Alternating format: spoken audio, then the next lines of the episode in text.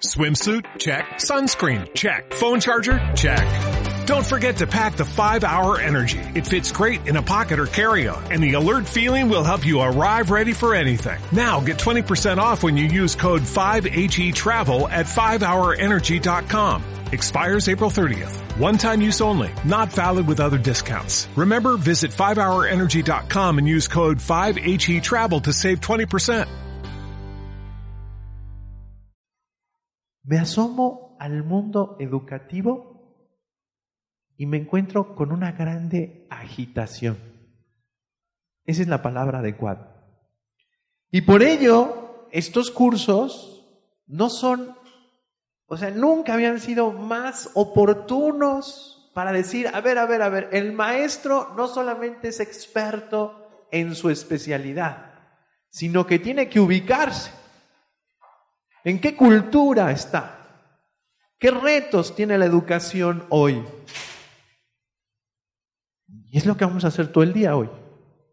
¿Por qué? Porque el médico que formemos va a estar en una cultura, va a servir en una cultura, va a insertarse en una cultura, va a estudiar desde una cultura.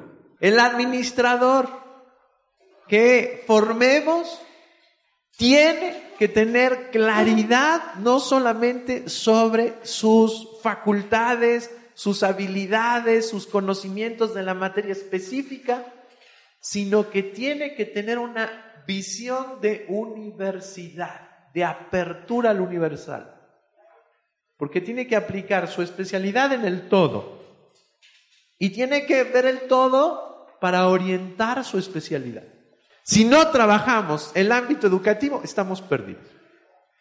el Santo Padre utiliza un término muy curioso, la emergencia educativa.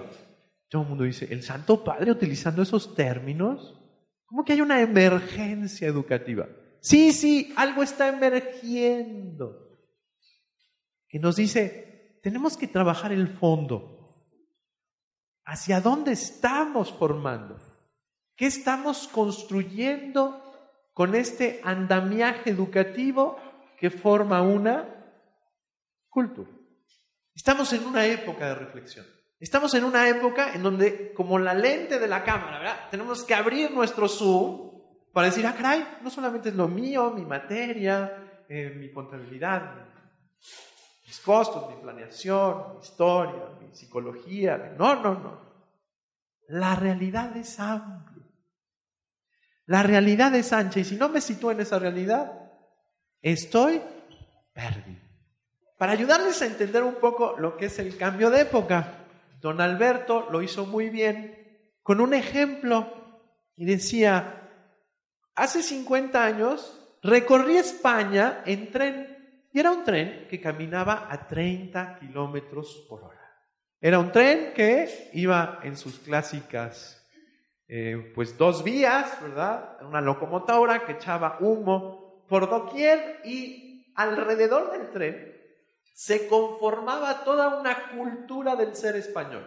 Los españoles pues veían el tren así como el progreso, como el desarrollo, quien trabajaba en los trenes era una persona eh, importante, era una persona que estaba sindicalizada, bla, bla, bla, etc. Entrar al mecanismo del tren era importante, entrar a la participación de lo que se movía a través del tren era importante. Y hace seis años, que ya se habla de del cambio de época, dice, fui a Barcelona y me subí en el nuevo tren. Y lo primero que me di cuenta es que el tren ya no solamente es pues de España, sino que ya es europeo. Y lo que me di cuenta es que ya no hay dos rieles, se mueven un hilito, un hilito que magnéticamente va moviendo al tren. Ya no hay humo, los boletos se compran en internet.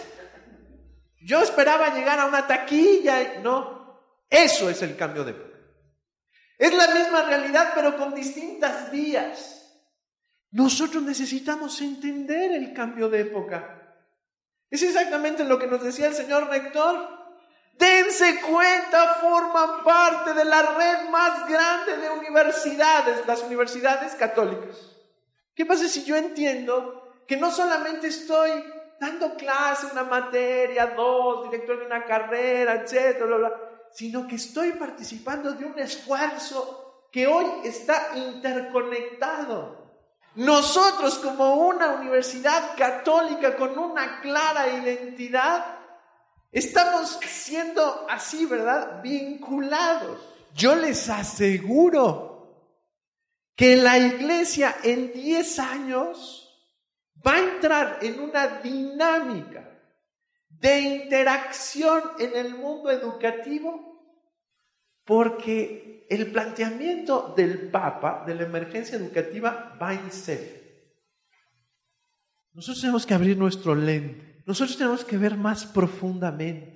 Nosotros tenemos que ver que los chamacos que se están formando aquí van a formar parte de otro mundo en 10 años, que es lo mismo, igual que el tren, pero va a funcionar de manera distinta. Estamos en un cambio de época. Tenemos un Santo Padre que ha ubicado precisamente las coordenadas. Hoy es interesantísimo ver grandes pensadores que dicen, no, el Santo Padre tiene razón. Yo no soy católico, pero tiene razón. Si ustedes no se sitúan en la realidad y dicen muy claramente, así es la realidad, este es el momento histórico que me toca vivir, se seguirán ligando con sus chamacos. Como Alberto lo decía. Es que la época de cambios podemos ver los distintos trenes que fueron recorriendo las mismas vías.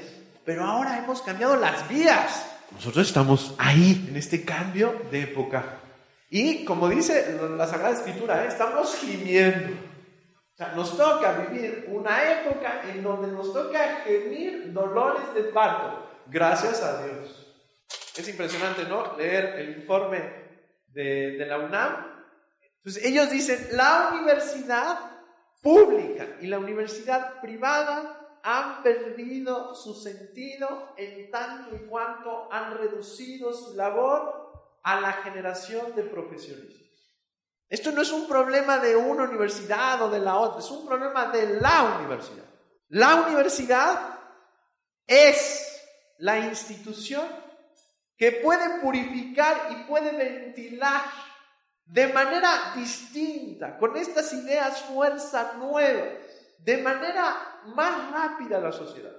De hoy en adelante tenemos que ver a la universidad como la institución generadora de cultura, promotora de una nueva civilización, la encargada de clarificar los nuevos marcos conceptuales a través de los cuales nosotros tenemos que comprendernos como humanidad. Yo voy a generar una manera distinta de pensar en la gente, que le ayude a entenderse, que le ayude a clarificarse. Y entonces sí, bueno, los conocimientos que yo les doy es importante, pero no solamente es el conocimiento que yo le dé, sino la manera de vivir ese conocimiento. Yo soy un maestro universitario y no solamente me importa el conocimiento que le doy, sino que lo que importa es la manera en que se lo transmito y el fin que ese conocimiento tiene que tener para que Él lo integre, sobre todo a la concepción de su ser, que tiene que ser una concepción amplia, correcta y generosa. En el mundo de la educación, ya no es solamente una discusión sobre la pedagogía, ya no es solamente una eh, discusión sobre la administración, sobre la currícula, sobre los programas, ya no es una cuestión solamente de algunas cuestiones psicológicas, la bla, el alumno, las distintas edades, eh, ¿no? ¿Para qué estamos educando? Porque la educación es un andamiaje que me lleva a una nueva cultura. La universidad es una institución educativa, pero también es una institución generadora de cultura. Yo sobre todo, fíjense bien, voy a cultivar a la persona que está ahí sentada. Cultura significa cultivo. Nosotros no cultivamos la tierra. A todos nos toca repensar la universidad, nuestro ser y nuestro quehacer. No solamente soy un profesor, no. Soy un ser generador de cultura. La universidad es antes que nada un espacio de cultura. Estamos en un cambio de época. El cambio de época no está en las cosas. El cambio de época es la experiencia del hombre en este tiempo de la humanidad que nos ha tocado vivir. Lo que está cambiando es la experiencia del hombre en relación. No está cambiando solamente, eso son manifestaciones.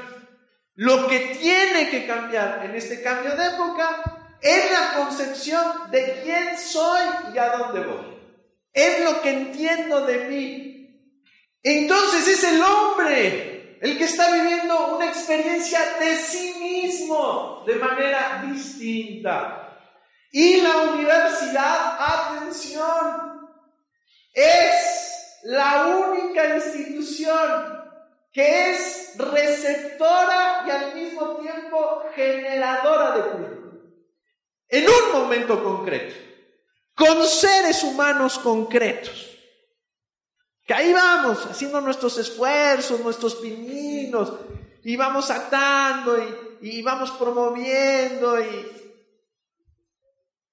en un contexto histórico, cultural concreto. Tenemos que ser capaces de ver que el hombre está condicionado por la realidad histórica, pero no determinado. Pues decía Pablo VI, pensamos a la universidad como un laboratorio de la cultura. ¿Por qué ha dicho el Papa laboratorio? el Papa decía, ya las tenemos todas.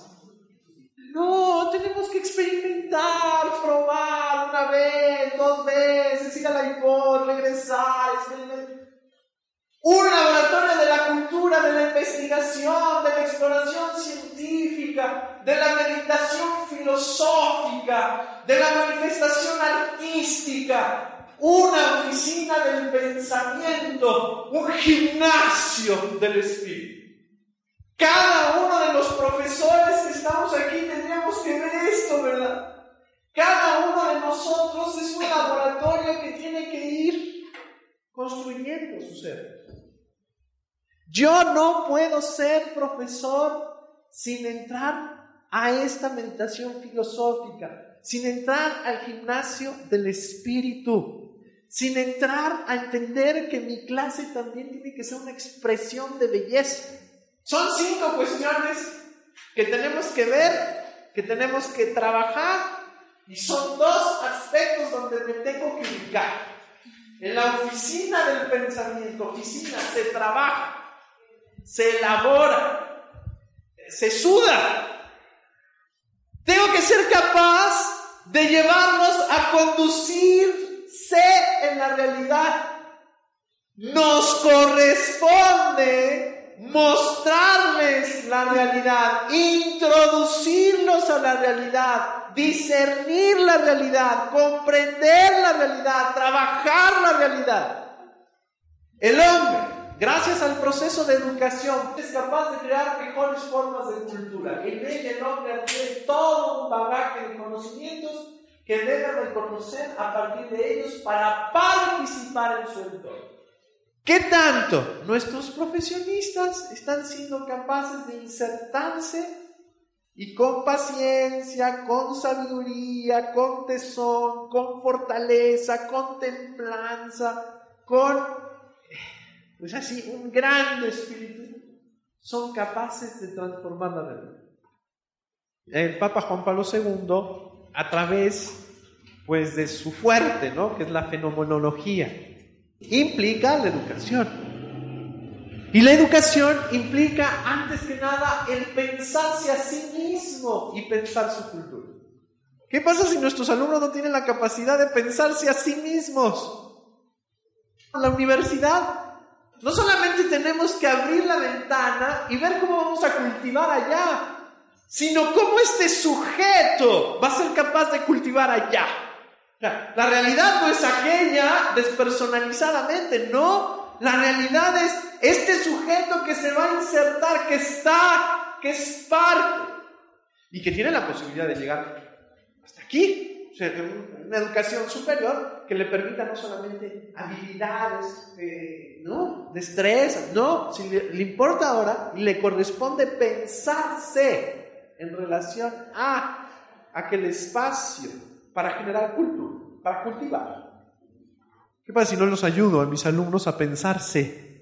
Si piensan en modelos económicos, modelos administrativos, contabilidad 1, contabilidad 2, costos 1, costos 3, derecho laboral 1, derecho a... Y comprenden muy bien eso, pero no se comprenden a sí mismos. Si yo tengo discapacidad afectiva, no soy capaz de amar. Es decir, no soy capaz de abrirme a la realidad. Vivo en mi egoísmo. Y entonces viven como tiranos. En lugar de ser para la realidad, la realidad es para ellos.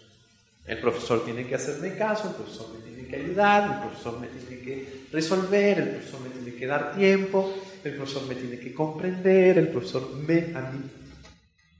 Dice Fides et Ratio rápidamente, el hombre es al mismo tiempo hijo y padre de la cultura a la que pertenece. Recibe una cultura, la cual debe de reconocer, de entender que al mismo tiempo puede discernirla transformarla, renovarla. Para esta segunda parte de las características que les va, a ayudar mucho, porque al entender las características culturales, ustedes van a poder plantarse mejor en el salón, van a tener una comprensión más amplia de lo que tienen que hacer.